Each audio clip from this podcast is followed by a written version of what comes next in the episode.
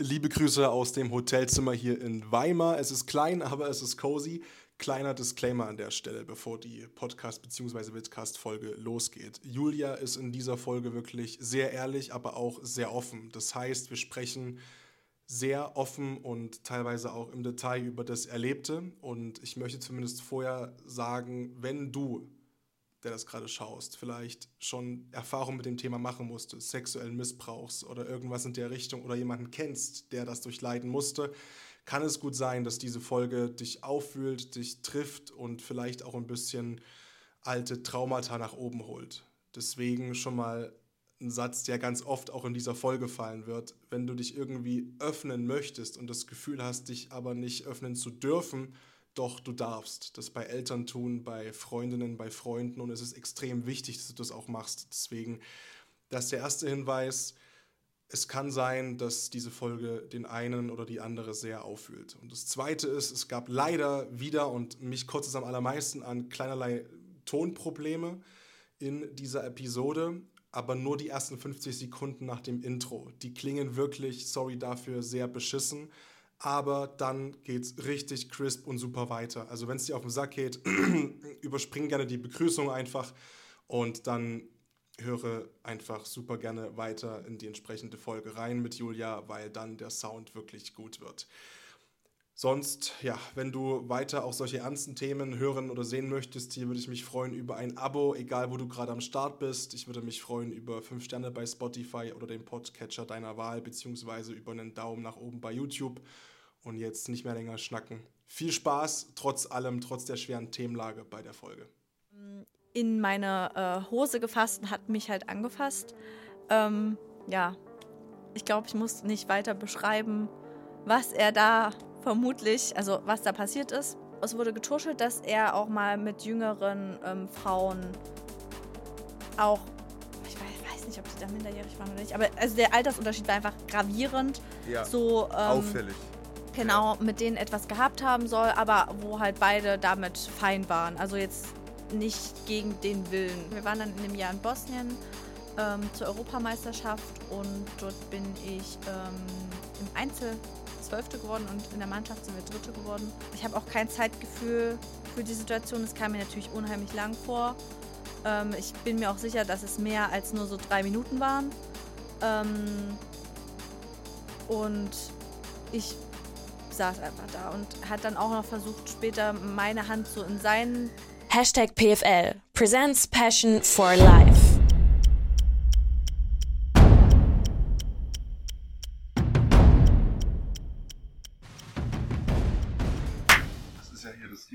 Hier bin, äh, im Wohnzimmer, äh, im Mitteldeutschen Multimedia-Zentrum in Halle. Erstmal Tag und danke, dass wir sein dürfen, wie immer, äh, dass das wieder geklappt hat hier ans MMZ. Ähm, Julia ist da, freut mich sehr. Wir, wir sprechen einfach direkt weiter und werden einfach gucken, wo wir rauskommen am Ende. Weil es ist Sonntag. Es ist Sonntag, es entspannt, es ist relaxed. Ähm, wie war dein Wochenende bisher? Erstmal hallo Julia, freut mich, dass du da bist. Boah, ich bin so verballert, ey, sorry. Also Julia, schön, dass du da bist. Ich freue mich hier zu sein, danke. Wie war dein Wochenende? Ähm, voll. Ich war gestern auf der Buchmesse. Ähm, ich bin tatsächlich gestern gegangen. Es war Zum Samstag. extrem viel los. Gib mir mal, gib mir mal einen groben Abriss. Also wie war's denn? Weil ich war ja, ich war auch als Kind immer dort und äh, ich seit es Covid nicht voller mehr. empfunden als, ähm, also noch voller als äh, vor. Covid. Ja, also es Boah, war krass. extrem, schon beim Reinfahren extrem voll und naja, in diesen Manga-Comic-Con-Hallen richtig klar. voll. Die Bildungshalle war dann im, im Vergleich zu den anderen Hallen viel leerer. Ich, Also man konnte viel befreiter da durchgehen. Bildungshalle, weil du bist ja äh, Grundschullehrerin, ne? das können wir mal hier einflechten an der Stelle. Genau, Genau. also das, das weiß ich auch noch, weil ich war ja mit meiner Mom immer früher oder mit, mit, meinen, äh, mit meiner kompletten Fam dann irgendwann später. Und das war auch die Halle, wo meine Mom halt hin wollte, musste, ne, wegen, wegen Lehrliteratur. Meine Mom ist ja auch Lehrerin und das war halt für uns Kids auch immer total scheiße langweilig. Aber es war halt mal ein bisschen Platz. Ja, Und auch Ja. als mein Papa mit war dann irgendwann, ähm, später, war ihm das auch immer sehr gelegen, weil da haben wohl wir drei uns immer erstmal abgesackt und so, oh ja, ja, lass, lass wühlen. Hier kommen Lehrbücher, bla bla bla. Ja. Also du warst aus einem pädagogischen Aspekt dort. Na, ich war am. Donnerstag schon mal. Okay. Ähm, da habe ich dann viel schon von dem pädagogischen Teil gesehen. Ähm, deswegen habe ich mir gestern auch ein bisschen ein paar andere Sachen angeguckt. Und tatsächlich bin ich dann auch zu ein paar Vorträgen gegangen, habe mich natürlich vorher nicht informiert, wie man das schlauerweise, ich habe gestern auch gesagt, eigentlich muss man sich davor hinsetzen, die Liste angucken, wann ist was und sich dann da irgendwie einen Plan machen, damit man, ähm, glaube ich, cool halt auch so. Dinge mitnehmen kann. Ja, klar, und du bist auch total unflexibel, aber ähm, ja, wenn ich dann sehe, boah, da war ein geiler Vortrag um, keine Ahnung, 11.30 Uhr und ich habe ihn verpasst, dann denke ich auch so, hm, toll, hätte ich das mal eher gewusst. Was ist für eine Grundschullehrerin ein geiler Vortrag auf der Buchmesse? Äh, keine Ahnung, also das heißt geil, aber so, ähm, ne? Die Pflicht ruft. Ähm, gestern zum Beispiel ging es ähm, um Sprachförderung auch äh, von Kinder mit, Kindern mit nicht deutscher Herkunft. Ah, Oder okay. dann hat eine auch äh, passend zu unserem Thema tatsächlich ein Bilderbuch vorgestellt. Ach was. Äh, ja. Ach Und was. das habe ich mir natürlich angeguckt. Also den Vortrag dazu und die, die Lesung. Ähm, und das fand ich extrem spannend und passend irgendwo. Ne? Also, Also, ich meine, das, das Thema, das habt ihr ja entweder schon im Thumbnail gelesen oder im Titel steht das oder whatever, aber das heißt, also für Kinder zugänglich gemacht. Mhm. Ja, ab vier Jahren hat sie gesagt. Und es ist halt ein Bilderbuch ähm, mit wirklich sehr wenig Text. Ähm, und es wird auch nicht, also die Situationen werden nicht zu Ende, also Ja. die kritischen Situationen werden nicht zu Ende gedacht. Also aber als erwachsener Person oder als Person, der das schon mal passiert ist, kann man sich, glaube ich, vorstellen, worum es da Also geht. es geht darum, dass man quasi die Kinder sensibilisiert, äh, die Sinne zu schärfen bereits im jungen Alter, Mhm. so auf was muss ich achten und was ist komisch und was ist ein Verhalten von einem Genau. Erwachsenen vielleicht, wo ich als Kind schon das Gefühl habe von irgendwie, Ja. was ist denn los jetzt hier? Genau, ich glaube, das Ziel ist auch, dass einfach dazu angeregt wird, dass Kinder auch ähm, vielleicht darüber sprechen Ja. und mit dem Buch vielleicht ein Werkzeug an die Hand bekommen und sagen, ich Boah, kenne, Krass.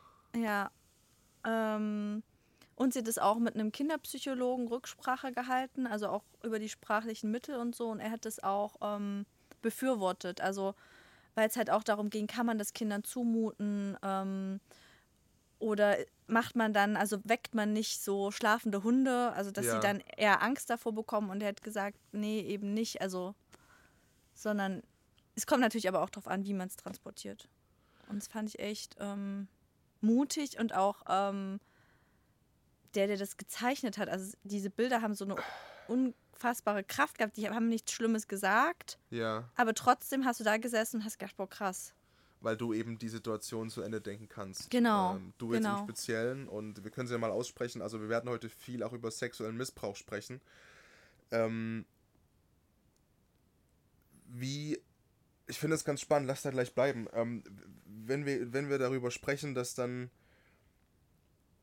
also was hast du da mitgenommen? Oder äh, aus dieser, also wie, echt, es ist super, super schwer jetzt schon, direkt zu Beginn, aber also wie geht man denn damit um?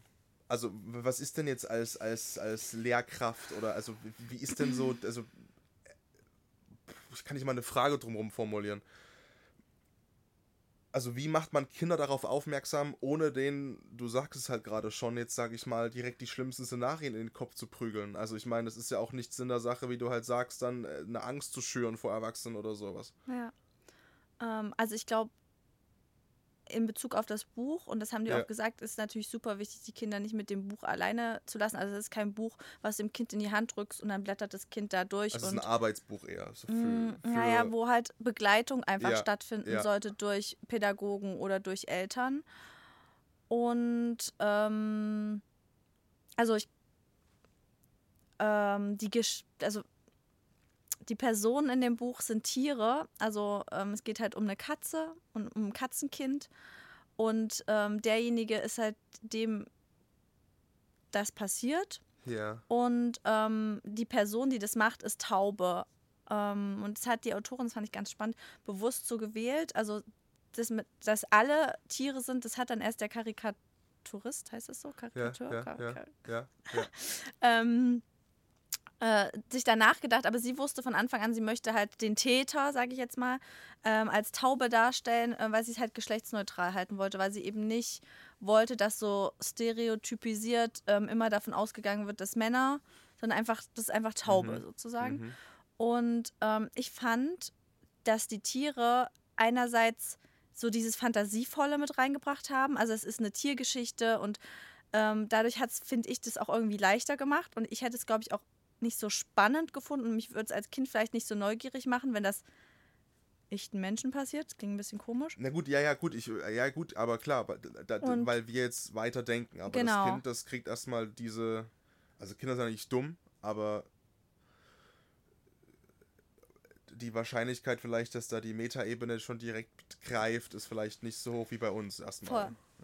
Genau, und ähm, wie gesagt, es wird halt auch nicht zu Ende gedacht. Also so der Höhepunkt ist halt, dass, dass die Person, das ist halt vorher schon mal was vorgefallen, ähm, die Taube hat das Kind schon beobachtet ähm, und das hat sich schon,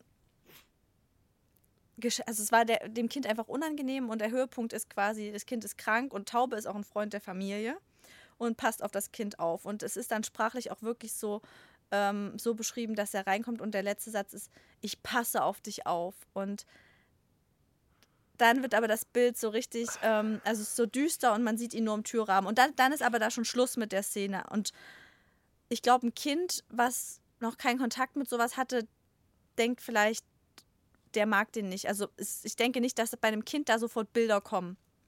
Außer natürlich, einem Kind ist schon mal sowas Ja, passiert. hoffentlich nicht. Ja, ja, ja, klar. Und ich glaube, Ja. dadurch ist es, ist es halt cool gemacht. Und in der Geschichte ist es halt so, dass ähm, das Kind wendet sich halt dann an seine Eltern und es wird halt direkt ernst genommen. Und ähm, die Taube wird halt am Ende auf den Mond geschossen. Also sorry für den Spoiler, aber Ja. ähm, ja, hey. Ja, ähm, ja. ähm, und ich glaube, also ich fand so spannend gestern, dass in Rücksprache mit dem ähm, Kindertherapeuten wurde halt gesagt, dass Kinder bis zu siebenmal was sagen müssen durchschnittlich, bis sie gehört und ernst genommen werden. Also bis, um, bis zu siebenmal um Hilfe bitten müssen. Und das fand ich richtig, richtig, richtig krass. Also das war so. Und ich glaube, das ist auch, weil du gefragt hast, wie geht man damit um. Also ich glaube, es gibt kein, ähm, keine Checkliste, wie Ja. geht, gehst du damit um. Und ich glaube, es ist total situationsabhängig und total individuell.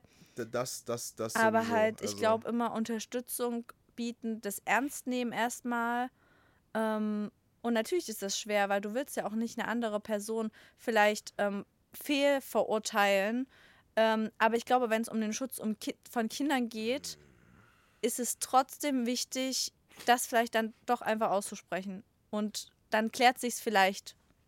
Ja, ich glaube auch, wie gesagt, also wir, wir, wir kommen ja noch dann zum Thema, ähm, ne, die, die Ernsthaftigkeit dahinter und, und äh, dies, dieses Ernstnehmen des Ganzen. Ähm,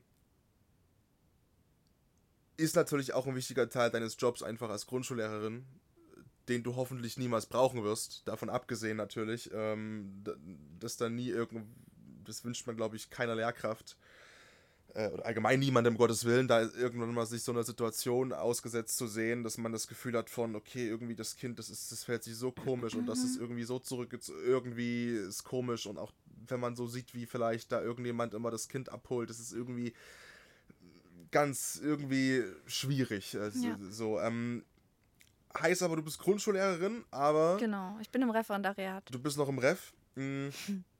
Lass mal ganz am Anfang anfangen. Die kleine Julia, die ganz, ganz kleine Julia. Das erste, der erste Berufswunsch ihres Lebens. War das schon Grundschullehrerin oder Nee. Also damals stand in meinem Freundebuch, Meeresbiologin wollte ich werden. was? Ist sehr schön. Freundebücher. Ah, das war auch eine geile Zeit. Ist, Ja. äh, könnte man eigentlich zurückbringen, muss ich sagen. Also in Papierform und nicht so scheiße digital. Das ist doch eigentlich geil, ja. Meeresbiologin, warum? Äh, ich war, glaube ich, damals mit meinen Großeltern im Urlaub und wir waren auf so einer Seehundstation irgendwo an der Ostsee. Ähm, und mich hat es ultra fasziniert. Ich fand es so toll. Ähm, keine Ahnung. Wasser war dann eh irgendwie schon immer, also hat mich schon immer Fasziniert. fasziniert. Zu, ja. Genau. Ähm, deswegen Meeresbiologin, genau. hatte ich auch mal so bis, also nicht nie den ernsten konkreten Berufswunsch, Meeresbiologe, weil man halt immer nur, oder ich, ich hatte immer nur die Vorstellung, äh, oh ja, Meeresbiologe, da bist du den ganzen Tag am Strand halt und dann schnorchelst du ein bisschen durch das Korallenriff und dann paddelst du ein bisschen über den Ozean. streichelst dort mal einen weißen Hai und dann machst du hier mal ein bisschen Delfin-Diving. Äh, diese anderen 90% irgendwelche Excel-Tabellen ausfüllen, weil du irgendwelche Muscheln am Strand vermessen hast. Die wurden natürlich erstmal ignoriert. Ähm, aber sehr cool. Letztendlich ist es Grundschullehrerin geworden und vor allem auch erstmal sehr, sehr, sehr zeitaufwendiger Leistungssport bei dir. Du bist. Jetzt sage ich nicht. Kanutin ist trotzdem richtig, auch wenn du Kanada gefahren bist, ne? Ja, ist Gott richtig. sei Dank. Wie kam es dazu? Kanu, Wasser. Äh, meine Eltern kommen beide aus dem Bereich. Also meine Eltern haben auch beide Leistungssport äh, betrieben, haben beide Kanuslalom gemacht. Mein Papa war Trainer. Ähm, und ich bin schon, also so meine Zeit bis zur Einschulung, nachmittags war ich super oft bei meinem Papa mit im Bootshaus, bin da am Wasser rumgerannt, teilweise ohne Schwimmweste, also fast immer ohne Schwimmweste. Das, wo alle Mutis eigentlich sagen. Ähm, genau. Äh, es war dann auch so, dass Ja. auf einer Weihnachtsfeier, auf so einer Vereinsweihnachtsfeier mir eine Schwimmweste geschenkt wurde vom Weihnachtsmann. Ah, da wurden Absprachen getroffen im Hintergrund mit Santa Ähm, Claus. Ja. Aber, äh, ja, genau. Hast du die mal angehabt oder war dir scheißegal? Ja, kann mich nicht klar. erinnern. Gute Also ich glaube-. Aber ähm, ich wusste aber auch, bis wohin ich gehen kann, was was. Also was zumindest als ich Hast nicht du im schon Boot immer saß. so ein, so ein Gefühl gehabt von, das gut einschätzen zu können, ja? Ja, also es gab nie eine brenzliche Situation, ähm, also die irgendwie nicht aus der Situation entstanden ist, dass ich im Boot saß. Also es war nie so, Okay. dass ich am Ufer stand und es irgendwie kritisch wurde. Ähm, keine Ahnung warum, aber und ich kann mich auch nicht erinnern, dass da mein Papa oder so ständig gesagt hat, pass auf, sei vorsichtig. Also Ja. vielleicht war es auch einfach, ich habe ja auch gesehen, wie verhält er sich. Ja. Ähm, und bin dann, glaube ich, gar nicht auf die, Idee gekommen, Aber sehr spannend, äh, wenn du sagst, äh, also im Boot gab es dann Situationen teilweise, wo es eng war, in Anführungszeichen, oder wo es wirklich man, eng war? Oder? Man hat es als eng, also ich habe es dann als eng wahrgenommen, aber ich glaube, es gibt Situationen bei, bei anderen Sportlern, die nochmal wesentlich grenzwertiger waren. Also ich war, als ich relativ klein war, es war so mit mein erstes Mal im Boot, also so vom, von meiner Erinnerung her, Ja. hat mich mal jemand umgekippt und mein Spritzdeck, also das, womit wir das Boot quasi verschließen, Abdecken genau. Ja, genau. ähm, hat sich wie so festgesaugt, weil weiß ich nicht warum und ich habe es nicht aufbekommen. ja. Und das war in dem Moment für mich schon so, dass ich ähm, Panikreaktionen Mhm, genau. und okay. Äh, aber ich, so, ja, und sonst halt im Wildwasser so die ein oder andere Stelle, was halt natürlich so bei Naturgewässern, wo du dann weißt, da unten kommt dann die richtige Scheiße und wenn du bis da runter schwimmst, dann ist richtig die Kacke am Dampfen, ähm, ein bisschen ekliger ist. Aber äh, ich habe da echt Glück gehabt, also auch materialtechnisch und so. Da gibt es ja auch Leute, die zerschwarten da wirklich komplett ihr, ihr, ihr Material, wenn sie Pech haben. Ähm, davon bin ich verschont Gut, Wenn sie geblieben. Pech haben, mehr als das Material, aber Ja, natürlich. ähm, aber das ist so, war alles gut. okay. So. Und ich glaube auch, also ich weiß es nicht, gab, hat bestimmt jeder, der viel im Wildwasser unterwegs war, mal eine Situation gehabt, wo er heute sagen würde, boah, da habe ich danach gedacht, oh, Rückblickend, ich glaube allgemein jeder in seinem Leben ja, hat, glaube ich, natürlich. Szenen und Szenarien, Natürlich. wo man sich denkt, boah, jo, stell dir mal vor, das wären zwei Sekunden eher oder später oder das und keine Ahnung.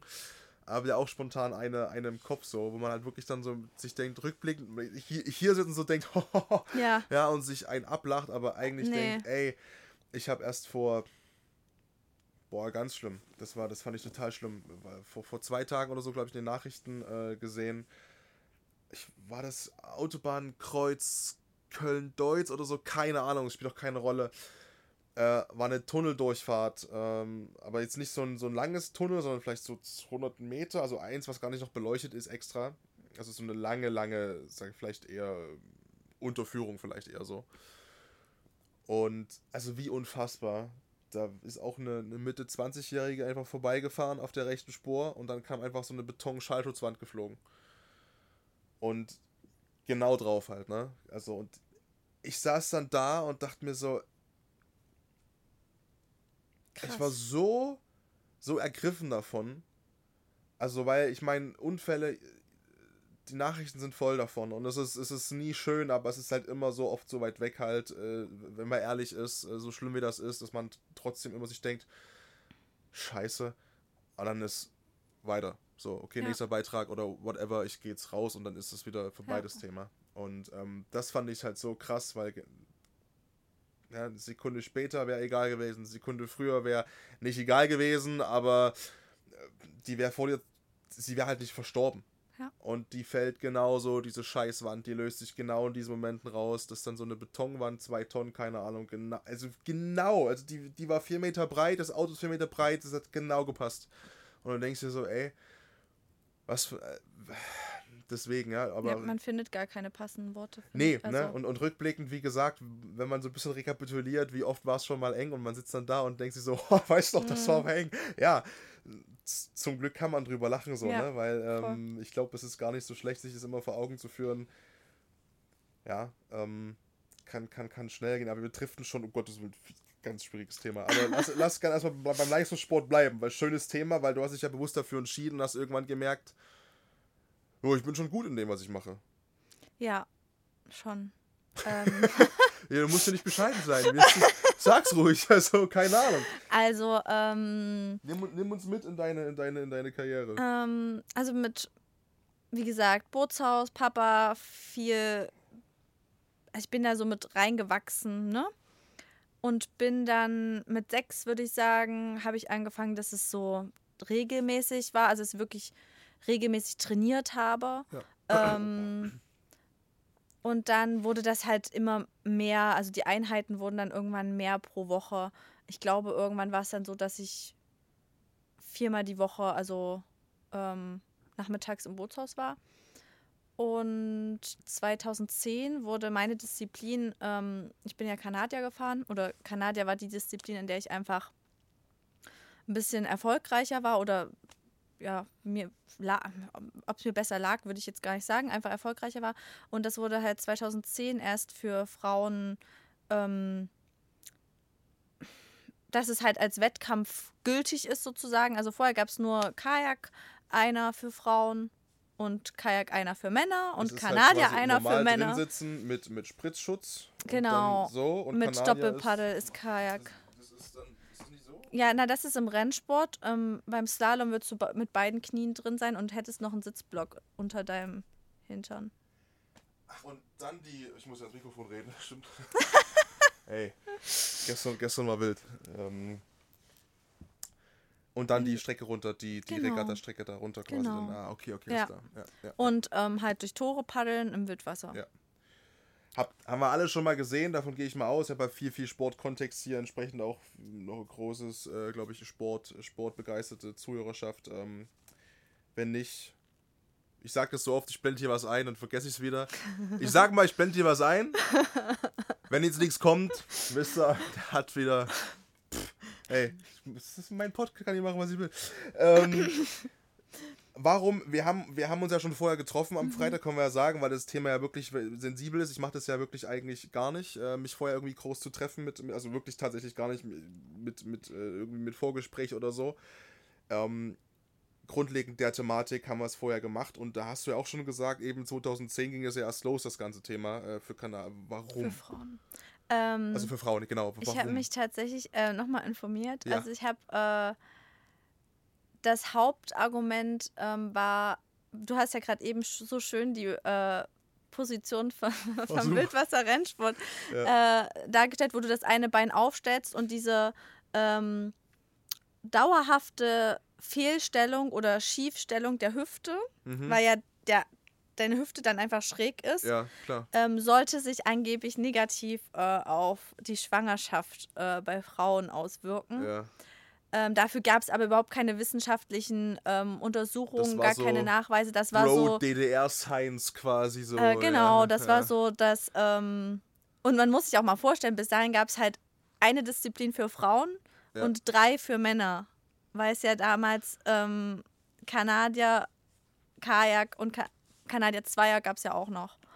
Aber das ist, das ist, das ist, boah, das, ich finde es immer so, so, so spannend, weil das in so vielen Sportarten so ist. Ich Mhm. habe für meine, darf ich das sagen? Weiß gar nicht. Für meine Bachelorarbeit damals ähm, Diana Sato interviewt. Anonym. ähm, Kann man mir den Bachelor wegnehmen jetzt? Nee, ne? Weiß nicht. Also, wenn ich jetzt hier sagen, mit wem ich da so gesprochen habe, anonym. Also, ich habe äh, Interviews geführt äh, und, und äh, Diana Sator, die ähm, hat in dem Sinne den Skeleton-Sport, Skeleton, ne, Winter, für alle, die da nicht. Ich blende was ein. ähm, die, hat, die hat quasi Skeleton halt wirklich für Frauen erfunden. Krass. Das ist krass. Ähm, also Find das gab es bei Männern schon. Und, aber es gab bei Frauen weltweit keine, keine Wettkämpfe, überhaupt gar nicht. Bis jemand gesagt hat, das war Mitte der 90er, ja, ich will hier Skeleton machen in Altenberg, ne, in meiner Heimat da in der Ecke. Und äh, sie ist ja auch mehrmalige Weltmeisterin, Olympia-Vierte mehrmals geworden und so. Also wirklich top, top, top in der Sportart auch gewesen dann.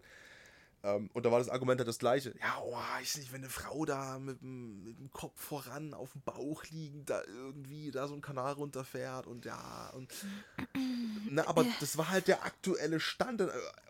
Einerseits völligst unwissenschaftlich, ne, wie gesagt, aber auf der anderen Seite hat es halt vorher nie jemand mal hinterfragt. Oder äh, vielleicht wurde es hinterfragt, aber es hat nie jemand mal äh, gesagt, "Die- fuck it, ich mach das jetzt. Und sie Ja. hat da auch damit angefangen. Ähm, und bei euch dann ja dann auch 2010, dass dann Genau. mal endlich mal einer auf die Idee gekommen ist und mal vielleicht das mal zu prüfen. Ja, ja. Ja. Also manchmal so auf so Spaßwettkämpfen haben wir das auch gemacht, ne? Ja. Aber der Wettkampf war, halt- das Ergebnis war halt nicht gültig. Also es, du warst dann, selbst wenn du gewonnen hast, kein deutscher Meister zum Beispiel oder kein, äh, keine deutsche Meisterin. Dem es war jetzt kein Wettkampf, Wett- Wettkampf offiziell. Genau, es Ja. war kein offizieller Wettkampf. Du durftest es so spaßeshalber, konntest du ruhig bei manchen Wettkämpfen das mal machen, aber war halt dann umsonst, sagen wir mal so. Genau, Ihr Mädels, komm, für den Spaß dürft ihr mal. damit wir auch mal Ja. was zu lachen haben. Nein. Schwieriger Satz, wenn man den einzeln so rausschneidet, den Satz jetzt, habe ich ein richtiges Problem. So, wenn man diese Klippe zu nimmt, ist ja, ja. Ah, ja. Nein, ähm, genau. Und äh, da bin ich dann halt ähm, deutsche Schülermeisterin geworden. Also das war die Altersklasse Schüler A. Ähm, mein letztes Schülerjahr, bevor es in den Jugend-Junioren-Bereich ging. Gib, gib uns mal vielleicht so eine, Einsch also so eine Einordnung, dass wir das uns vorstellen können, wie alt du da, ne? Und das, 13, 14, so die Drehe. Also es war 2010 und da war ich, vier- 14 war ich ja, da. deutsche Meisterin geworden. Genau. Cool. Und ähm, im gleichen Zuge auch, es gab ja auch, gibt ja auch Mannschaftswettbewerbe mit den Jungs zusammen. Ähm, Kanadier sind wir, glaube ich, Dritte geworden. Und im Kajak bin ich auch noch Zweite geworden. Also ich habe einen kompletten Medaillensatz bei der deutschen Meisterschaft, glaube ich, auch durch diesen Einzelsieg beflügelt. Ähm, Ja. Irgendwie dann den Rest da auch noch äh, ziemlich gut runtergebracht. Und da wusste ich dann schon, cool, äh, also ich habe dann so das Potenzial gesehen für mehr, ne? Und der Ehrgeiz war dann natürlich auch nochmal umso größer, wenn du halt irgendwie bestätigt wirst ähm, durch so ein Wettkampfergebnis. Genau. Und bin dann ähm, 2011, nee, 2010 auch ähm, aufs Sportgymnasium nach Halle gewechselt. Aber auch, also einerseits aus einem sportlichen, also voll natürlich aus diesem sportlichen Grund, aber auch, äh, weil ich mich einfach bei mir zum damaligen Zeitpunkt ähm, schulisch nicht so wohl gefühlt habe, weil die Interessen einfach so groß auseinandergingen. Also es gab halt viele, die hatten, wussten, glaube ich, einfach nicht so viel mit sich anzufangen nachmittags. Ähm, und wenn man da nicht so mit dabei war, dann war man vielleicht nicht so cool. Oder zumindest habe ich das so aufgenommen, ne? Na gut, Mitten du hast in der halt einen festen Pubertät. Plan. Also Voll. ich finde es immer, ich finde es immer schwierig, muss ich halt schon sagen, irgendwo zu sagen, ne, nichts mit sich anzufangen, aber ich Ja. kann den Punkt voll nachvollziehen, aus dem du kommst. Bei mir war es halt der Fußball. Also da war auch ganz klar, yo, also ich zu Hause und dann irgendwann viermal Training, dreimal Training pro Woche, äh, dann irgendwann viermal ähm, Hausaufgaben und ab wieder. Aber wenn du jetzt nicht ein Instrument gespielt hast, klischeehaft gesprochen, oder Sport getrieben hast Ja. auf unserem Level oder auf in unserer Häufigkeit, klar, was will auch ein Achtklässler dann noch groß, also ne? Ja, ich- voll. Also, die wussten ja auch für sich, was mit Ja. sich anzufangen, aber Ja. ich glaube, wenn man halt in so einer Struktur war, wo man auch irgendwie ein Ziel ein bisschen hatte. schon ent, entwachsen oder halt du warst einfach in einem anderen kompletten Film einfach Ja, schon. Ja. Genau. Und ähm, ja, das war halt einfach nicht mehr so, dass ich, also ich wollte einfach, wollte wirklich da weg. Ich habe mich nicht, nicht mehr wohlgefühlt, ähm, so in dieser Klassengemeinschaft nicht. Ähm, es hat sich auch wieder ein bisschen gegeben, aber da war wirklich ein Zeitpunkt, wo ich gesagt habe, ich möchte wirklich unbedingt ähm, weg. Und natürlich war dann Sportschule nochmal so das Ziel, wo du Leute hast, die dasselbe, dieselben Interessen haben wie du, wo es voll normal ist, dass du einfach super viel Zeit auch ins Training steckst und sowas. Ähm, und bin dann halt 2010. Und das zeigt dir ja auch nochmal, ne, dass, ich meine, dass, dass, dass ja auch andere dein Potenzial sehen und ich, Ja. dass das halt funktioniert und dass man da sagt, okay, auch Julia, doch, da müssen wir schon ein bisschen fördern, das macht schon Sinn, jetzt, da kann was draus wachsen. Ne? Ja, klar. Genau. Ja, und dann ähm, bin ich äh, 2011 bei der Qualifikation für die äh, Junioren-Europameisterschaft, ähm, habe ich mich halt qualifiziert. Äh, was mich natürlich sehr gefreut hat. Also es war ja auch vom Alter her der frühestmögliche Zeitpunkt, zu dem das hätte klappen können. Und wir waren dann in dem Jahr in Bosnien ähm, zur Europameisterschaft und dort bin ich ähm, im Einzel Zwölfte geworden und in der Mannschaft sind wir Dritte geworden. Ähm, das Starterfeld war natürlich äh, dadurch, dass die Disziplin ja erst Sehr jung war. sehr jung war, ähm, noch nicht so groß, aber trotzdem, es war einfach auch eine coole Erfahrung. Ne? Also egal wie das Ergebnis ist, eben. Also du bist halt EM Dritte und Punkt. Also, ja, naja, aber weißt du, also Ja, so wäre ich draußen ne? unterwegs. Zehn Jahre später mit meiner Bronzemedaille. Sag, hier, ich bin übrigens EM Dritte. Ähm, genau, und ja. Und dann ging das halt so ein bisschen weiter. Der ganze Spaß. Äh, hab aber die Qualifikation fürs nächste Jahr, genau, in der Qualifikation beim nächsten Jahr, also 2012, dann hatte ich sechs Wochen bevor äh, wirklich Quali war, richtig doll Husten. Ähm, und der wurde halt, ging halt ewig nicht weg. Und erst nach der zweiten Woche habe ich ein Antibiotikum bekommen, was ja erstmal gut ist, dass der Arzt nicht direkt Antibiotikum reinballert. Und- aber ähm, hätte ich das direkt am Anfang bekommen, hätte es natürlich den Heilungsprozess extrem beschleunigt. Ähm, also drei Wochen fast kein Training und ähm, auch ein bisschen andere Dinge. Also ich glaube, im Nachhinein, ich habe das mal so reflektiert, war ich bei den Qualis auch ähm, im Kopf manchmal, also klar, eigentlich am Start stand und beim Wettkampf begehen, aber die Tage davor, die Tage danach, weiß, da fand ich halt auch andere Dinge interessant, so, ne? Ich war halt auch mitten in der Pubertät. Klar, es kann man auch schön als Ausrede benutzen, aber ja, ähm, na gut, waren andere auch, ne? ja, eben. Ähm, und ja, war schon, äh, hat halt nicht geklappt, ne? Und Ja. im Training lief es aber immer relativ gut. Und ich weiß, damals war die Qual wäre die WM in den USA gewesen. Ich war sehr, sehr, also ich war wirklich richtig traurig. Ich habe danach dolle geweint. Ähm, äh, sagt mir meine Mama jetzt manchmal noch, was ich da so gesagt habe. Und ähm, ich war echt äh, enttäuscht so. Aber es war halt so, ne? Und Also du hast es nicht geschafft. genau, ich habe es nicht geschafft. Ähm, und Obwohl du die, im Training die Leistung gebracht hast. Ja, schon. Also im Training lief es immer deutlich besser. Also nicht nur bei dem Wettkampf, also allgemein bei den Höhepunkten würde ich sagen, dass es oft im Training besser lief als ähm, dann beim Wettkampf. Hast du das schon irgendwie sportpsychologisch besprechen lassen damals in dem jungen Alter oder so? Wir Weil das ist ja waren- schon ein klassischer Fall von Trainingsweltmeisterin, ne? Ja. Also gibt's ja, ist ja. Also es gab damals die Möglichkeit, ähm, auch in Halle, dass äh, Sportpsychologie-Studenten, ähm, die dann schon zu, in irgendeinem gewissen Semester waren, mit uns arbeiten oder mit mir hat dann auch einer gearbeitet. Ähm, wir haben uns dann einmal die Woche getroffen und ähm, da war dann auch, wie, wie manchmal beim, bei, bei, beim Gefängnis, ne? Da gibt es ja, also nicht im Gefängnis, aber wenn jemand eine, eine Aussage macht, da gibt es auch diese Scheiben, ne? Ah, ja, ja. Und das gab es dort auch. Oder Corona. ja.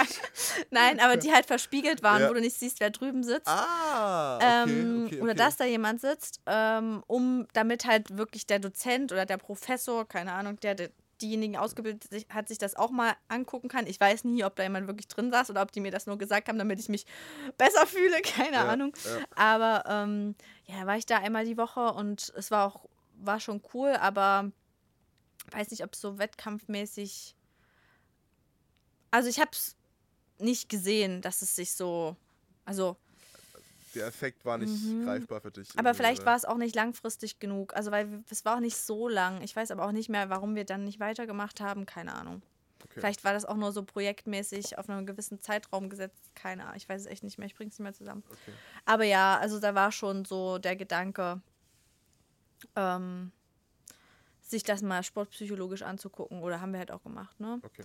Und ähm, dann bin ich noch ich weiß gar nicht, die letzten Jahre, bevor ich dann aufgehört habe, ähm, Wildwasser-Rennsport gefahren. Also fährst du halt nicht durch Tore, sondern fährst wirklich einfach nur gerade im Wildwasser die Strecke runter. Schuss. Genau, Schuss Ja. sozusagen. Ähm, und da durfte ich zum Weltcup mit, äh, was auch sehr, sehr cool war. In Österreich waren die ähm, verschiedenen Wettkämpfe dafür und ähm, ja, hat Spaß gemacht und habe dort auch in ich, deutschen Meisterschaft auch eine Medaille gewonnen. Ähm, aber war dann auch, also ich wusste dann auch, das geht jetzt hier langsam alles dem Ende zu und mit so einem also ich habe mir trotzdem angestrengt und ich habe auch trotzdem trainiert, aber deswegen kann ich jetzt zum Beispiel gar nicht mehr sagen, was das für eine Platzierung war, weil Hm. das, zeigt ja auch, wie wichtig mir das dann irgendwann noch war. Es war nicht diese, also was ja vollkommen in Ordnung ist, aber es war jetzt nicht dieses universelle und mein ganzer Tag Mhm. ist ausgerichtet auf, ich spinne jetzt rum auf, äh, sag mal schnell, auf, auf Tokio 2020, auf äh, Rio 2016, Ja, sondern es war so genau. immer ein, genau. im Flow mal gucken, wo es so hingeht. Genau, also ich würde sagen, ähm, wo, wo ich wirklich sehr fokussiert trainiert habe, war halt echt 2010, 11, ähm, 12 auch noch und dann mit diesem Wechsel zum Wildwasser-Rennsport war schon der, war schon, habe ich schon ein bisschen mehr losgelassen. Gut, weil es ja auch keine olympische Disziplin zum Richtig, Beispiel ist. genau. Ne? Das ist dann vielleicht auch schon ein bisschen, keine Ahnung, hast du dann weniger Druck für dich selbst? Oder hast du überhaupt jemals ähm, auch einen gewissen extrinsischen Druck verspürt? Jetzt zum Beispiel, wie gesagt, deine Eltern, hast du erzählt, die, die waren beide Kanuten, deine Mom auch in der, in der DDR sehr erfolgreich, glaube ich, ne? Und so. Ja. Also ich weiß, dass Eltern nie Druck machen würden oder äh, die, viele nicht, aber ich habe das Mhm. zu Hause auch erlebt. Meine Mama war auch Leistungssportlerin. Ich habe das immer so empfunden, bis heute noch, automatisch so, dass ich irgendwie ja auch was, was, was zeigen möchte. Und bei mir war es, ich habe das schon so oft erzählt, hier zum Beispiel auch so, dass meine Mom, wie bei dir, auch nahezu nie zugucken war. Ja, Weil ich dann wirklich, ich war.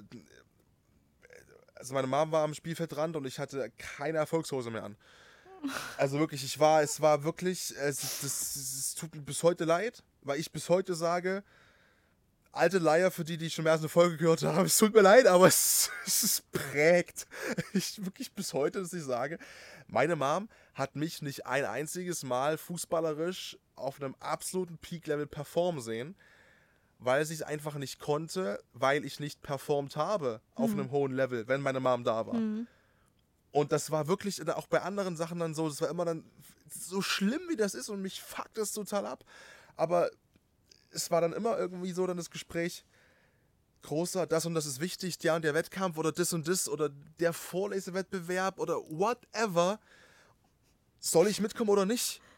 Und ich wusste immer, ich will, weil ich ein ja, ich bin ein richtiges Mamasöhnchen so. Ich habe mit meiner Mama ein brutales Verhältnis, aber ich weiß auch, er wird aber auch scheiße.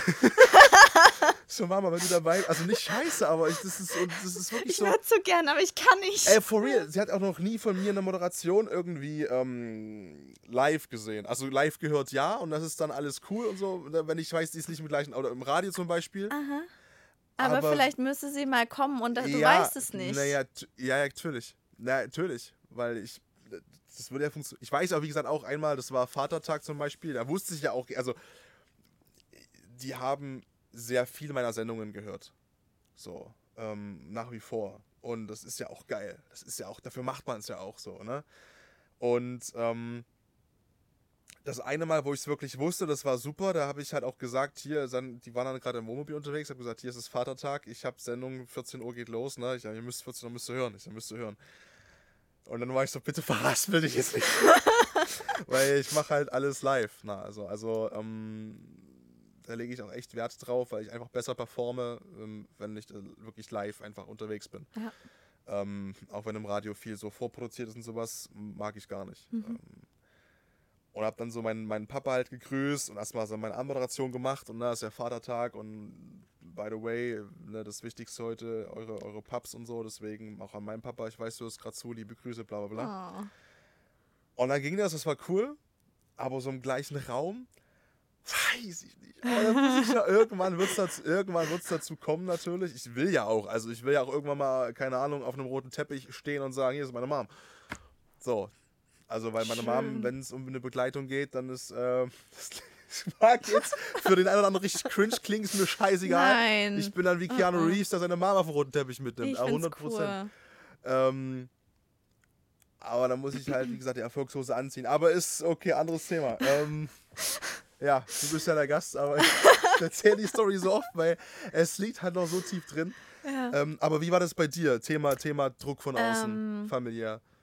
Also ich hatte vor einem Wettkampf nie das Gefühl, das war schulisch ein bisschen anders. Schulisch zum Beispiel habe ich eher gedacht, vor allem bei meiner, also meine Mom hat es, glaube ich, ernster genommen nochmal. Ähm, da habe ich mehr gedacht, oh, ich muss wirklich jetzt lernen hier.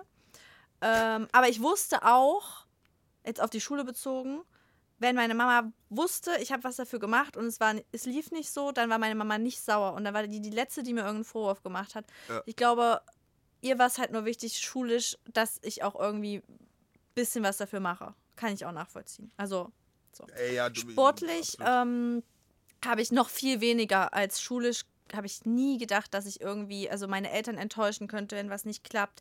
Es war viel mehr so der eigene Druck und dieses, oder gerade wenn du auch schon mal eine Leistung gebracht hast, wenn du schon mal dich für eine Nationalmannschaft qualifiziert hast, dann willst du das natürlich unbedingt wieder. Also ich wollte das unbedingt und habe dann auch gedacht, natürlich, was, de was denken die anderen, aber ich wusste bei meinen Eltern, die lieben mich immer, egal was ich jetzt hier und wenn ich da nach dem ersten Tor schwimmen gehe, weißt du, also so. Ähm, aber es war auch so, dass meine Mama weniger zugeguckt hat und also mein Papa war ja mein Trainer.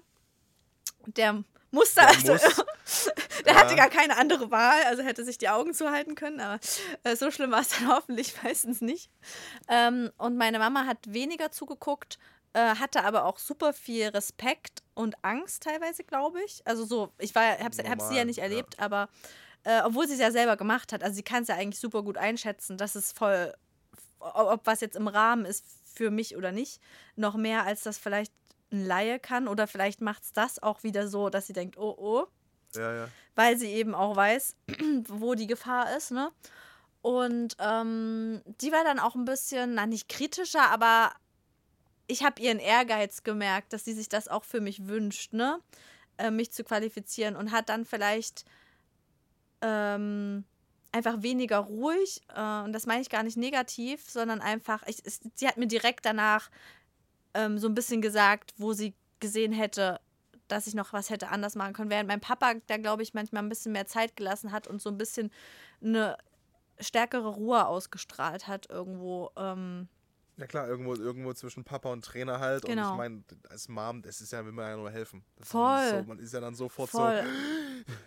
ähm, so. ne? und Und es ist auch, war auch nie so, dass ich gesagt habe, bitte komm nicht und bitte guck nicht zu. Also so solche Situationen gab es nicht. Gibt es ja auch bei manchen. Also, ne, so, hm? ja, nee, also ich hab's, sagt, auch nie, ich hab's auch nie so, ne, um Gottes Willen, aber meine Mom wusste das, wie gesagt, auch, dass, also, so schlimm wie es war, ähm,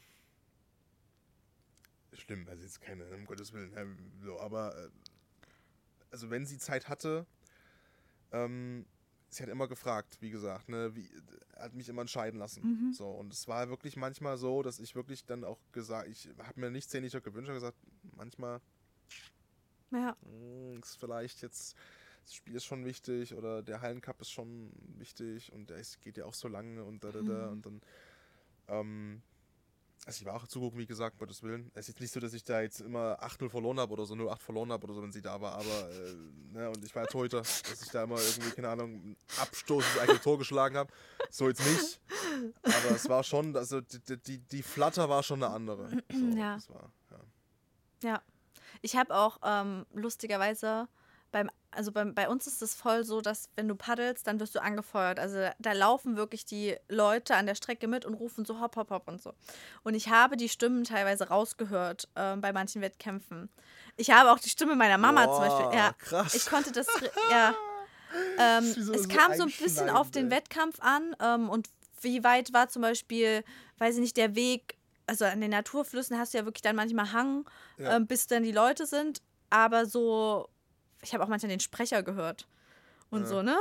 Oder bei der deutschen Meisterschaft, als ich deutsche Meisterin geworden bin, da lief ähm, immer noch so eine Zeit mit und ich kannte ja meine Zeit aus dem ersten Lauf und habe bei einem nach einem Tor ganz kurz hochgeguckt, wo die Zeit gerade steht, wo ich mir heute denke, Julia, bist du eigentlich vollkommen bescheuert? dir während deinem Wettkampf erstmal anzugucken, äh, wie es zeitlich aussieht. Ähm, ja, aber ja, war halt so, ne? War halt so. War halt so. Lief, li- lief, lief gut. Ähm, jetzt ist es super schwer, die Brücke zu bauen, natürlich. Mhm. Ähm, ich würde es dann tr trotzdem aufgrund der Zeit gerne machen. Machen wir. Ähm, wir haben es schon anklingen lassen vor und deswegen müssen wir da jetzt nicht komplett kalt reinstarten. Äh, parallel dazu, neben all diesen schönen Momenten, ich versuche es ein bisschen, bisschen, zum, bisschen aufzubauen, ähm, sind aber auch dann Sachen passiert, die mich am Freitag schon aus den Latschen gekippt haben. Und du hast mir dann auch, ich habe eine Instagram-Story ja gepostet, warum sitzt du ja überhaupt hier? Ähm, weil ich ab und zu so einen Rappel habe, so, boah, ey, ich habe Bock über Themen zu sprechen, die, die äh, in meiner Wahrnehmung Awareness verdienen, brauchen und ein bisschen untergehen, auch wenn immer mehr über alles inzwischen gesprochen wird, zum Glück. Aber mich reizt das Thema gerade. Ich habe das Gefühl, ich möchte irgendwie was machen dazu und ich möchte irgendwie jemandem helfen. Entweder der vielleicht hier sitzt oder jemand von euch, der gerade zuhört da draußen. Ähm, und habe verschiedene Themen aufgeschrieben, unter anderem das Thema sexueller Missbrauch. Und da hast du mir geschrieben, was ich erstmal schon äh, extremst äh, respektabel fand. Äh, und danke für den Mut, wirklich dich auch hier hinzusetzen. Das muss man mal dazu sagen. Du sitzt, sitzt jetzt nicht jeden Tag in einem Podcast. Ähm, weil parallel dazu, du kannst es ja sowieso viel besser erzählen, ähm, hat das Thema plötzlich eine Rolle gespielt. Aber, und das ist das Spannende, deswegen, du hast es ja vorhin auch mit diesem Buchbeispiel so gut äh, erzählt, ne, und diese Taube und ich passe auf dich auf, dass es eigentlich erstmal auch für dich gar nicht so greifbar war, das Ja. Ganze. Und direkt so für dich er erkenntlich wurde, dass das irgendwie komisch ist. Ähm, genau. soll ich erst von dem Vorfall erzählen oder soll ich.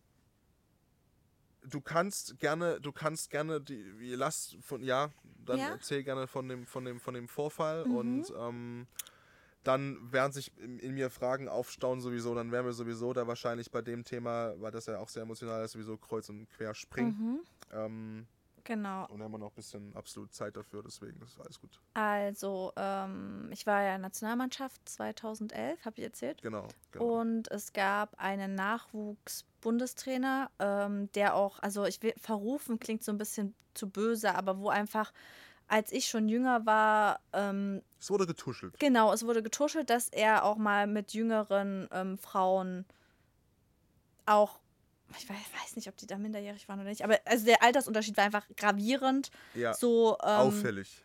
genau, mit denen etwas gehabt haben soll, aber wo halt beide damit fein waren. Also jetzt nicht gegen den Willen von einer Frau. Er war zu dem Zeitpunkt Mitte 30. Na, Ende ich würde sagen 30. Ende 30, Anfang 40. Okay. Also als, als ich das das erste Mal gehört habe. Okay. Ähm, später dann war, würde ich sagen, Mitte 40, als Okay. das, Ja. worauf ich gleich hinaus will, Ja. ähm, passiert ist. Und ähm,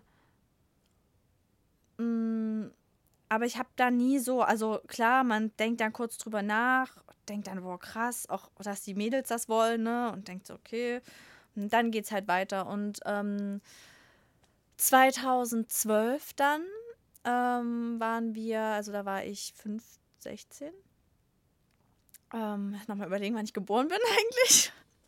ähm, sind wir äh, nach Po gefahren, also nach Frankreich, ähm, zum Wettkampf, äh, zum Trainingslager, weil es dort einfach wärmer war als hier und dort einen Wildwasserkanal gibt und ähm, zum Training. Und äh, es war so, dass wir auf der Hinfahrt ähm, ist der Bus aus Leipzig gestartet und weil ich ähm, aus Zeitz kam, bin ich an irgendeiner Raststätte, heißt nicht Hermsdorfer Kreuz, I don't know, kann jetzt auch sein, dass es komplett andere Richtung war, ähm, zugestiegen. Und da ich das der einzige Platz, der einzige freie Platz war, der vorne in der Mitte, wir sind in so einem neuen Sitzerbus gefahren, hinten Hänger mit Booten dran oder Boote auf dem Dach. Ähm, und dadurch blieb mir halt keine andere Wahl, mich dort auf diesen Platz zu setzen. Und ähm, waren dann halt im Trainingslager, war auch alles, alles cool, ähm, so. Und rückzu, natürlich, wie das halt immer so ist, sitzt man dann genauso, wie man auf der Hinfahrt gesessen hat. Also eigentlich sitzt man gefühlt das ganze Trainingslager, also wir sind dann auch von unserer Unterkunft immer zum Kanal so gefahren und jeder saß an seinem Platz und der war fest.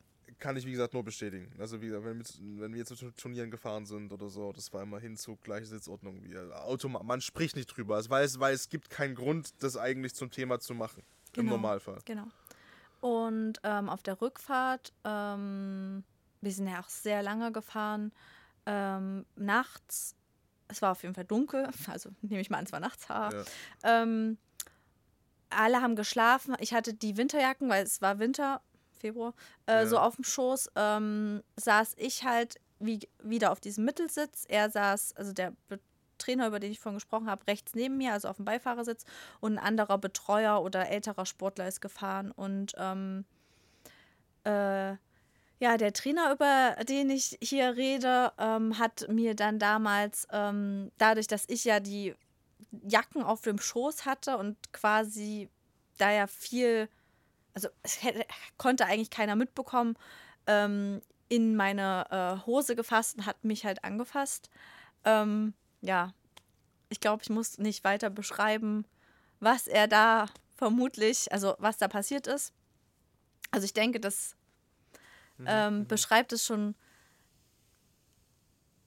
ganz gut und ich saß wirklich, also ich saß einfach nur da und habe nichts gemacht. Also ich habe einfach da, ich war wie äh, so eingefroren und war komplett, also weiß ich nicht, es war so, ich habe auch kein Zeitgefühl für die Situation. Es kam mir natürlich unheimlich lang vor.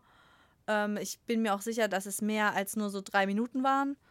Ähm, und ich saß einfach da und hat dann auch noch versucht, später meine Hand so in seinen Bereich da zu ja, ja. drücken. Da habe ich aber meine Arme irgendwie weg, also wegnehmen, ziehen können. Ich weiß auch, ich, ich frage mich auch bis heute manchmal, ob der dachte, weil ich ja nichts gesagt habe, mir gefällt es vielleicht. Also könnte ja sein, ne, dass man auf so eine Idee kommt, wenn man überhaupt sowas macht, dann zu denken. Aber Weißt du, andere, also. Ja, nee, erzähl erst mal. ähm, Oh. Und ja, dann bin ich halt aus dem Bus ausgestiegen, also nachdem die Fahrt dann vorbei war. Ähm, es gab da noch ein Stückchen zu fahren und bin dann nach Hause und habe einfach für mich innerlich, ähm, für mich das, war das so ein bisschen, als wäre es nie passiert. Also ich habe das keinem erzählt. Mich hat das natürlich an dem Tag noch so ein bisschen beschäftigt. Ich weiß auch, dass ich so mit dem Gedanken gespielt habe, aber ich habe sofort weggedrückt. Wenn das kam, habe ich sofort, nee, ich erzähle es keinem. Das ist alles nicht passiert für mich. Ähm, ja, ja, Jetzt.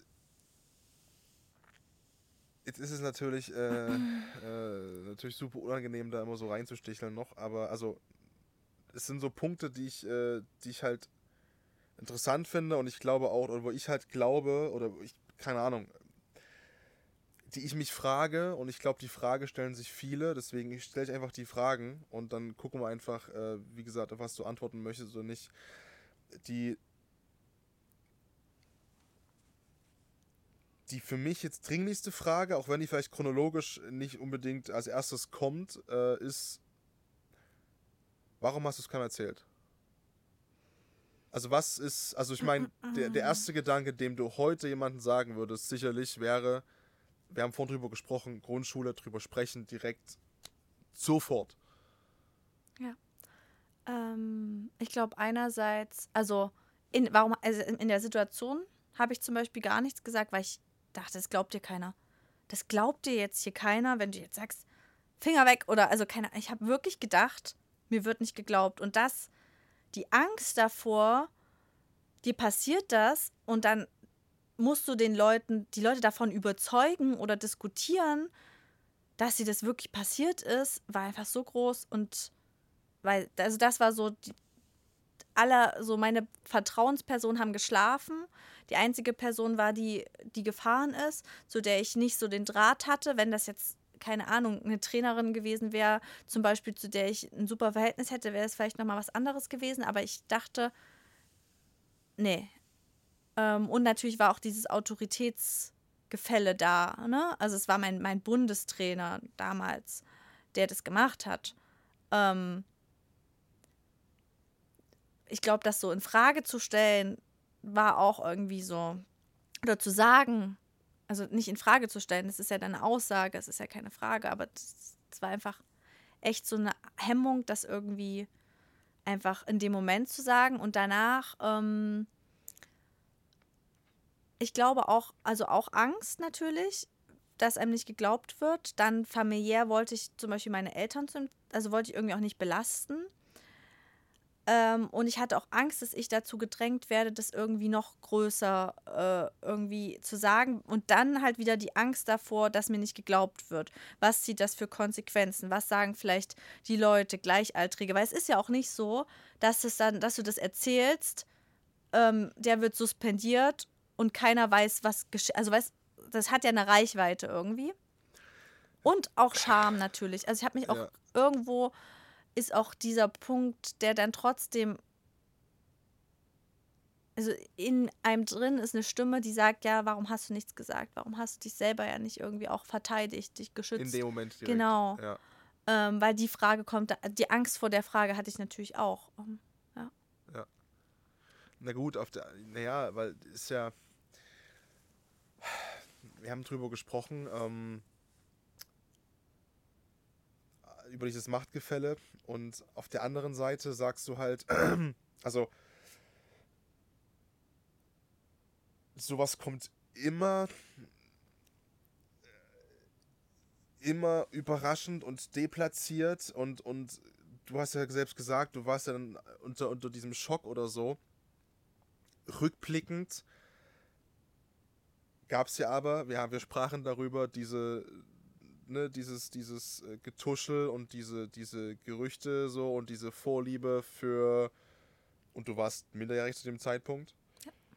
Ähm, also das gab es ja und Hm. rückblickend hat sich das ja auch angedeutet, ne? Äh, mit, mit, du hast ja am- am Freitag mir beschrieben, ihr habt ein, naja, dieses, dieses taubische, ich pass auf dich auf Verhältnis gehabt, so dieses, dieses, so, so einen freundschaftlichen Draht irgendwie, den man dann noch, ich weiß nicht, sag du es mir, als, als, als cool empfindet, dass man als Athletin ja so einen coolen Draht hat zum, zum Coach oder Genau, also ich kann das ja mal ein bisschen erzählen. Wir waren so, also bevor das passiert ist, 2010 zur deutschen Meisterschaft, ähm, hat er auch schon zu mir gesagt, er hatte ja auch noch gar, gar nicht viel Kontakt. Ich kannte ihn vom Wettkämpfen, vom Sehen.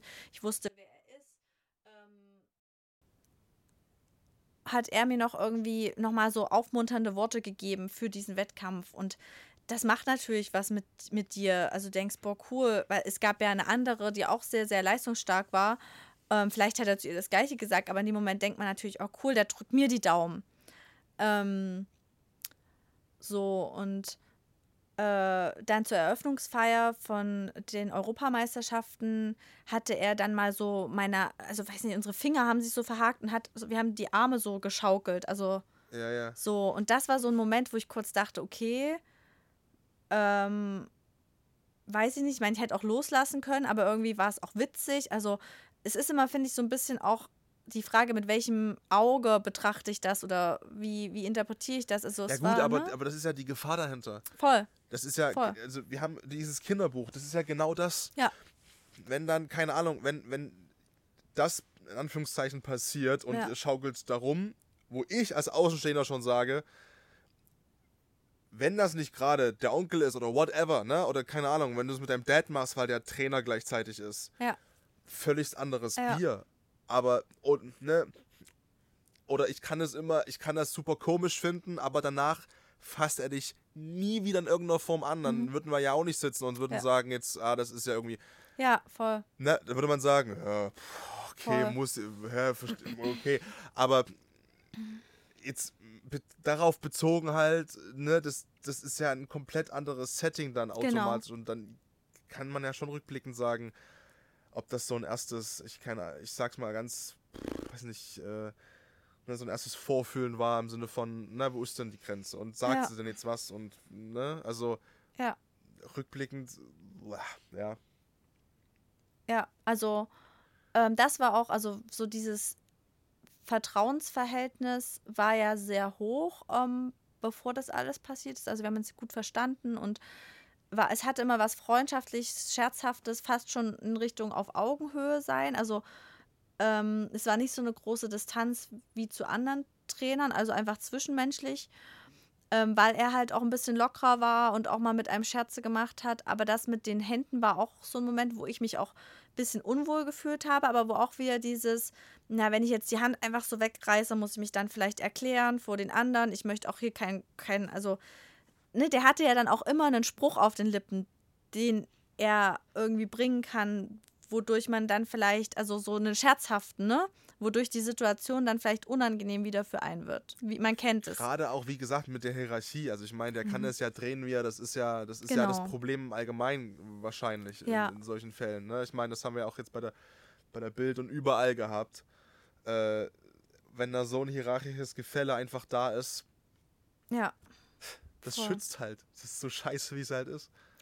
genau. Und du denkst, also klar findest du das komisch, vielleicht in dem Moment, aber du denkst, also ich denke ja nicht weiter. Ich denke, ich denke ja, Ja. nicht, also ich, dann müsste man ja in jeder Situation, die mal komisch ist mit einem Menschen, immer das Schlimmstmögliche fast schon, also schlimmer wäre es wahrscheinlich immer, immer gegangen, aber Ja, rein interpret- interpretieren, das ist ja Quatsch. Ähm, aber es war schon, also mit der Erfahrung, die ich jetzt habe, oder ja. dann sieht man natürlich viele Situationen anders und denkt, boah, es war eigentlich so krasse Grenzüberschreitungen auch in irgendwelchen Nachrichten, wo dann äh, komische Liebkosewörter einem geschrieben wurden und ähm, man erlebt das ja aber auch alles zum ersten Mal, ne? So dieses, ja, ja. ein Trainer schreibt mir, keine Ahnung. So, ist vielleicht so gängig, denkt man in dem Moment. Äh, Man denkt auch gar nicht so drüber nach. Man pflückt ja nicht sein ganzes Leben und den ganzen Kontakt mit der Person Und das so machen ja auch komplett viele, auseinander. wo man sagen kann, boah, die Nachrichten müssen vielleicht nicht so sein, aber die nie irgendwie körperlich irgendwas machen würden oder so. Voll. Also natürlich, ne, das sind, äh, ich hoffe, keine Ahnung, immer nur kleine Prozentsätze. Einzelfälle sind es nicht, dafür sind es viel zu viele, aber natürlich, um Gottes Willen, ich kei- keinen irgendwie Generalverdacht auf Trainer und Trainerin jetzt hier abwälzen, aber Nee. ähm, wie du halt sagst, das ist halt dann so, woher soll man es wissen? Ja. Na, So. du kannst auch ein enges Vertrauensverhältnis haben Richtig. und das muss nicht passieren, ne? So, also, das ist auch. um Gottes Willen. Ähm, aber wenn es passiert ist und das Vertrauensverhältnis so, war so eng, dann hinterfrag, siehst du die Situation natürlich nochmal ganz anders. Ähm, und denkst dir auch, wow, okay, jetzt verstehe ich vielleicht auch das ein oder andere oder, also was verstehe ich oder finde es nicht mehr so merkwürdig. So, Ja, ne? Wie, wie, also. Wir können ja gleich noch dazu kommen. Also, ich meine, das war ja kein, du warst ja kein Einzelfall auch bei ihm. Mhm. Das hat sich ja bestätigt danach auch später im, im Verlauf. Ähm, vielleicht können wir das auch zuerst aufgreifen, weil die, die Frage, die ich noch spannend finde, ist vor allem auch natürlich dann nach der Nachhaltigkeit dieses Erlebnisses in deinem Leben. Also, aber vielleicht erstmal, um das ein bisschen chronologisch zu machen. Es ist dann rausgekommen und wie er jetzt schon aus den Latschen gekippt ist, zieht die wieder an, weil er gleich nochmal rauskippt. Sage ich mal so viel, weil das fand ich eigentlich noch. Das hat mich noch mehr geschockt eigentlich am Freitag als, als die Tatsache an sich schon. Also es ist dann irgendwann irgendwann rausgekommen und auch aus dir rausgeplatzt. Du hast es dann erzählt und dann war das erstmal so, okay, es war Thema und dann wurde es immer mehr und mehr Thema und es hat dich ein bisschen eingeholt auch wieder. Genau, also es war halt so, dass ähm, wir, ich würde sagen, ungefähr ein Dreiviertel bis Jahr nach dem Vorfall nochmal so einen Trainingslehrgang hatten, ähm, wo halt so Nachwuchskader, ähm, so eine Leistungsdiagnostik war das eigentlich eher, wo wir laufen waren, wo wir, wo unser Athletikzustand, nenne ich es jetzt mal, also Trainingsstand ähm, gemessen wurde und dann halt immer Tests verglichen. halt genau, genau. Und ähm, da habe ich ihn wieder gesehen. Ich habe ihn, ah, nee, eins habe ich vergessen. Ähm, nach dem Vorfall, relativ nah nach dem Vorfall, Ostern danach, war ein Wettkampf, an dem ich nicht teilnehmen konnte, weil ich halt den Husten hatte, von dem ich schon erzählt habe. Und mein Papa kam nach Hause und hatte von dem Trainer äh, eine no niegelnagelneue Neoprenhose für mich. Also Ja. die haben auch schon mal mindestens so 50 Euro würde die gekostet haben. Da hing noch das Preisschild dran und so ein riesen, keine Ahnung, so ein Kilo-Eimer Gummibärchen. Und da habe ich damals schon gedacht, okay, ähm, komm, also weiß ich nicht, warum schenkt er mir jetzt eine Paddelhose, ne? Hab das aber, also wie gesagt, habe mich gefreut, in den Schrank gestellt, so, fertig. Also ich habe jetzt nicht gedacht, will der das jetzt wieder, also ich habe das jetzt nicht so übelst ausgedacht, zumindest kann ich mich nicht mehr daran erinnern. Und es hat auch mir noch nicht den Anlass gegeben, mit meinen Eltern drüber zu sprechen. Ich habe, wie gesagt, einfach weitergemacht. Und dann ähm, habe ich den wieder gesehen bei einem Trainings, bei diesem Trainingslehrgang, was ich gerade erzählt habe. Ähm, und der hat, glaube ich, auch wieder irgendeinen Spruch gebracht gegenüber einem Mädel. Ähm, oder irgendwas. Ich habe einfach nur gedacht. Und dann ging das alles so in meinem Kopf wieder an. Das ist nochmal so abgelaufen. Und dann dachte ich schon ekelhaft. Wirklich, ich fand es. Ich habe mich, ich war richtig, richtig, richtig angewidert. Ich wollte am liebsten immer nur auf Abstand sein. Ähm, ich fand es nicht schön, dass ich mit dem irgendeinen Kontakt haben muss. Saß dann im Bus hinter ihm, wo ich das nochmal so vor meinem Auge hatte und dachte, du fand alles, ich fand es einfach nur eklig. Ja, klar, es war klar. wirklich ekelhaft. Ich kann es nicht. Es gibt kein anderes Wort, was es besser beschreibt. Mm, Und dann ähm, habe ich das da einer Freundin erzählt ähm, und habe dann in dem Zug auch entschieden, dass ich meinen Eltern erzähle. Ähm, habe es erst meiner Mama erzählt, also habe es ihnen getrennt voneinander erzählt und wollte aber nicht, es war ja fast ein Jahr rum, äh, mir was, ich wollte das nicht groß, also ich wollte nicht an die nächsthöhere Institution gehen, ich Was wollte ja nicht trotzdem krass ist, ne? Weil Voll. du schützt ihn ja trotzdem Ja. wieder damit. Ja, ja, voll. Ähm, ich glaube, das ist auch was, was ich bis heute nein, bereue nicht in dem Sinne, dass ich jetzt da sitze und denke, boah, wie kann ich das nur nicht gesagt haben, weil ich, ich kann meine Gründe auch absolut nachvollziehen. Also ich weiß ja, wie ich mich gefühlt habe in Ja. der Situation. Ja. Und diese Angst, gerade auch, ähm, weil meine Familie ja auch so ein bisschen in dieser ganzen Welt mit drin war, ähm, Mhm. dass mir einfach nicht geglaubt wird, weil warum erzählt die das erst ein Jahr später?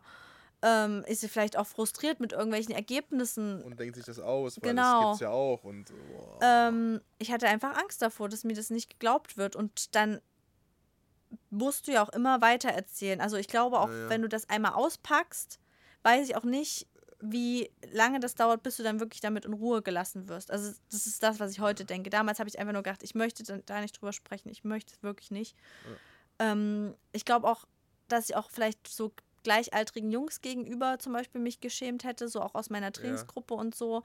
Ähm, weil man gerade in dem Alter sich ja auch gern mal gegenseitig, also weiß nicht, Mädchen, Jungen, ja, ja, äh, ne? Naja, das sind ja alles. ähm, das ist halt auch, war halt auch so ein Thema, wo ich gedacht habe, ich, ich wollte es einfach nicht. Ähm, und natürlich habe ich aber damit ja ihm, also hatte er dadurch mehr Zeit vielleicht. ja. Also auf jeden Fall, das wiederzumachen. Aber in dem Moment habe ich gar nicht so weit gedacht. Also ich war so in meiner Angst und in meinen Emotionen, dass ich gar nicht darüber nachgedacht habe, ähm, dass es ihm ja eine weitere Möglichkeit also, Bietet. Genau. Aber das äh, kann man den auch nicht negativ auslegen. Ich meine, das ist halt, ne, ich meine, ich kann den Gedanken, glaube ich, komplett nachvollziehen, das dann komplett wegschieben zu wollen und, und dann das erstmal wegzuschieben, weil das sowas Außerordentliches ist, so eine Extremsituation. Ähm, ich meine, es ist ja dann zur Sprache gekommen, ihr habt euch dann, oder es ist dann so gekommen, dass ihr dann euch zusammengefunden habt tatsächlich. Du wurdest angesprochen, hey,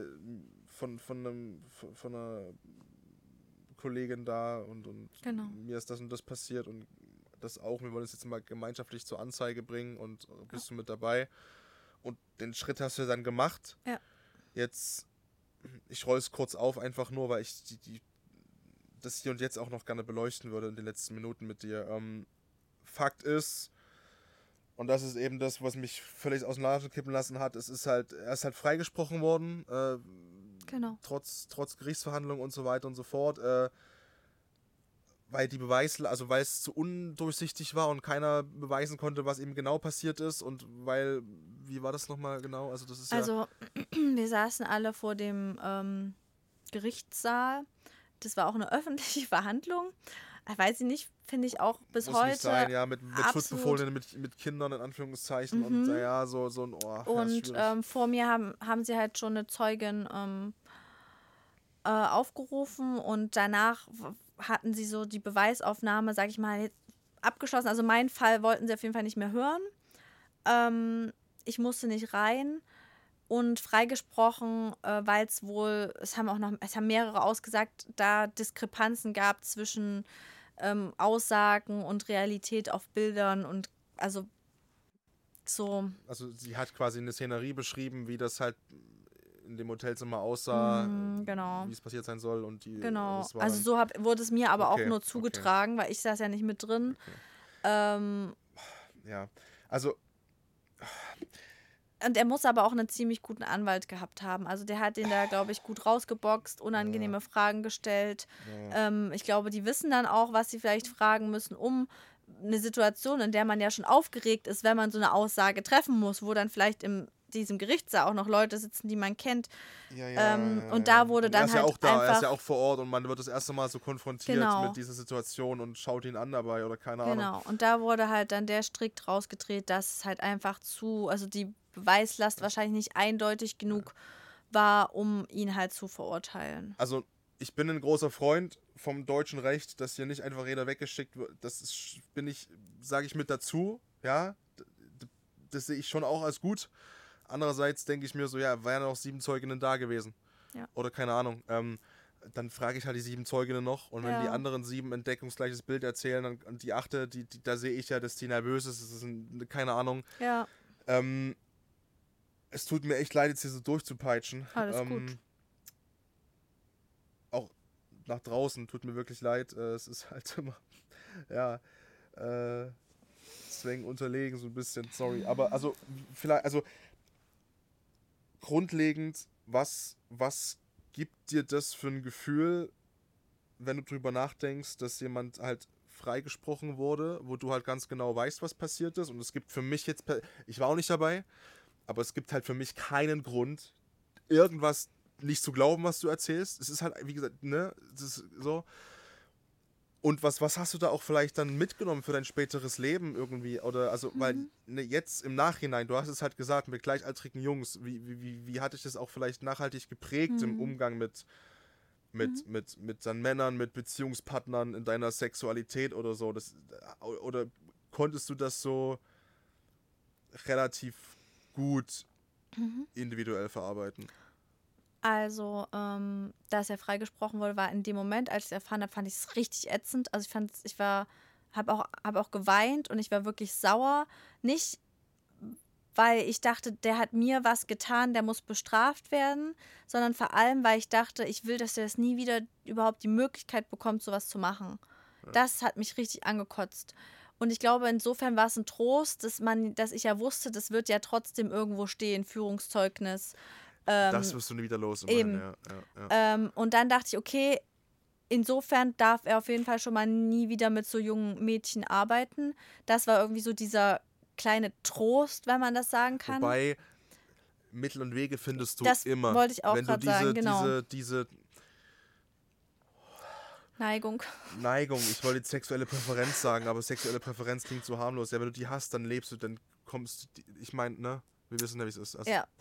Ja, ähm, genau. Und das hat mich halt wirklich abgefuckt. Ähm, fand ich richtig kacke. Ähm, ja, für heute, also was hat so mit mir lang, langfristig gemacht? Also ich würde sagen, viel kam dadurch, dass ich aussagen musste, hat es erstmal viel aufgerollt. Ich habe da auch erstmal mit ein bisschen mehr Lebenserfahrung, mit ein bisschen mehr Reife vielleicht auch nochmal drauf geblickt und habe es, glaube ich, so wirklich gecheckt und mich auch, glaube ich, dadurch und weil es ja auch in den sozialen Medien auch immer größeres Thema wird, viel mehr noch damit beschäftigt.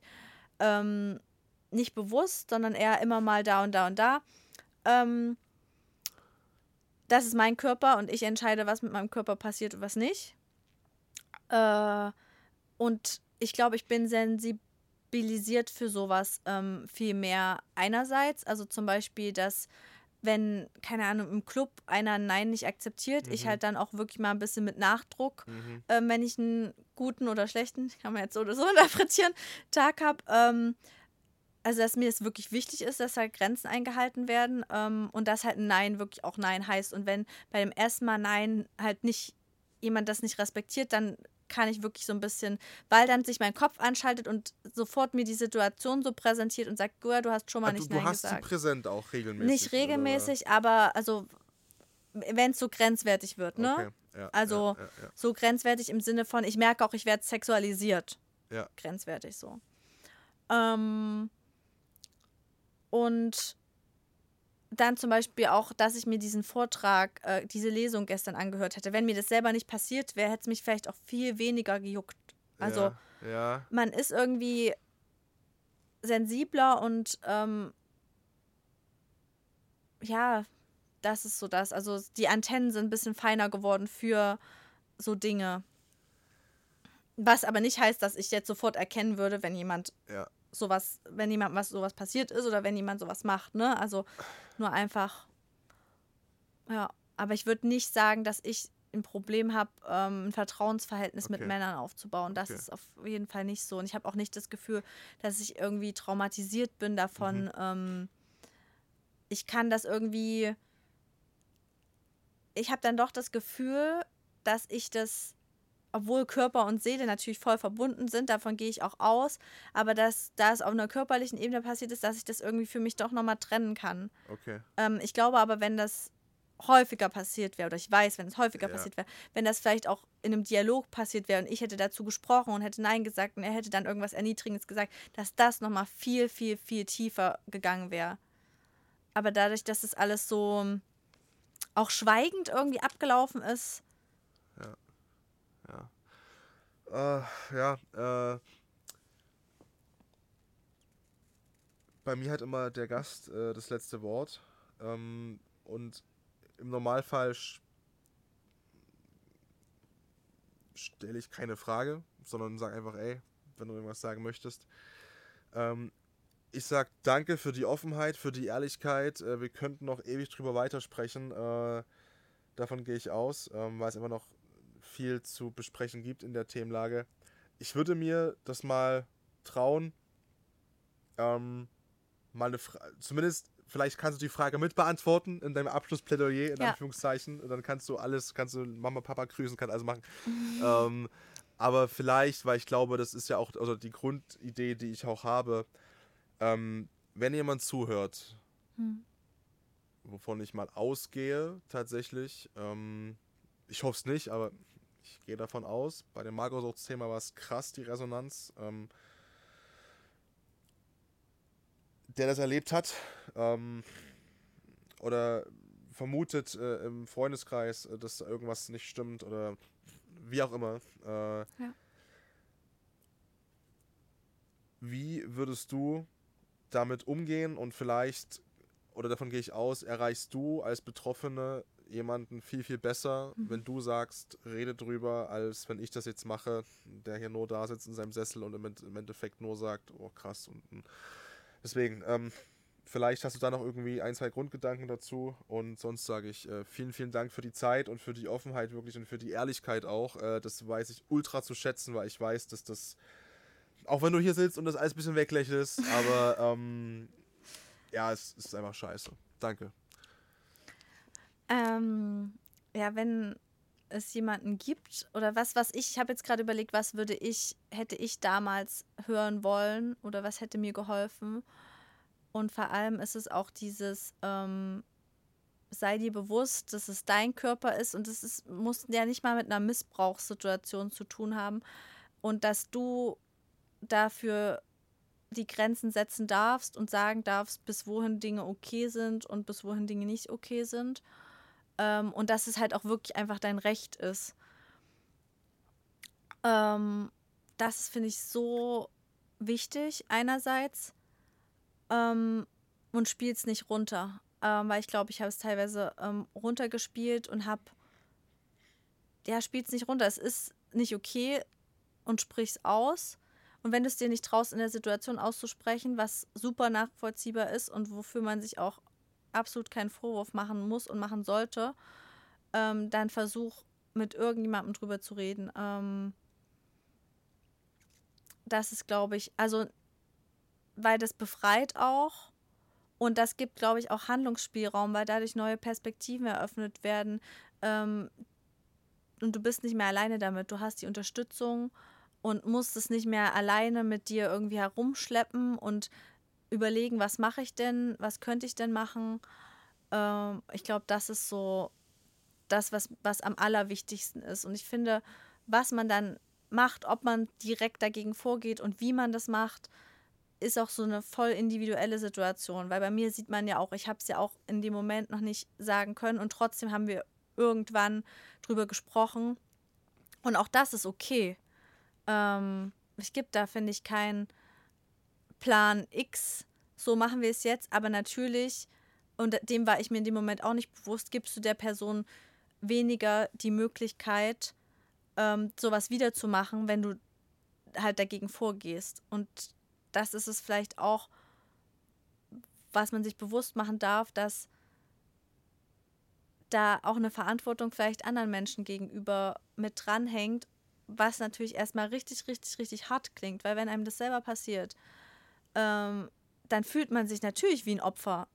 Und dann denkt man vielleicht auch nicht in allererster Instanz an andere, aber ich glaube, wenn man es verhindern kann, dann sollte man es versuchen, ähm, auf welchem Weg auch immer. Und ich glaube, also das wäre das, was ich mir, was ich meinem damaligen Ich gesagt hätte und warum ich jetzt auch hier sitze. Also das ist so einer der, also eigentlich der Hauptgrund, dass ich einfach möchte, dass Menschen, das betrifft ja nicht nur Frauen, sich bewusst werden, ähm, dass es wichtig ist, darüber zu sprechen. Und das muss nicht in einem Podcast sein. Einfach das erstmal jemandem zu erzählen, ist schon unfassbar gut. Und dann vielleicht noch dagegen vorzugehen, ist dann noch so ein bisschen das i-Tüpfelchen vielleicht.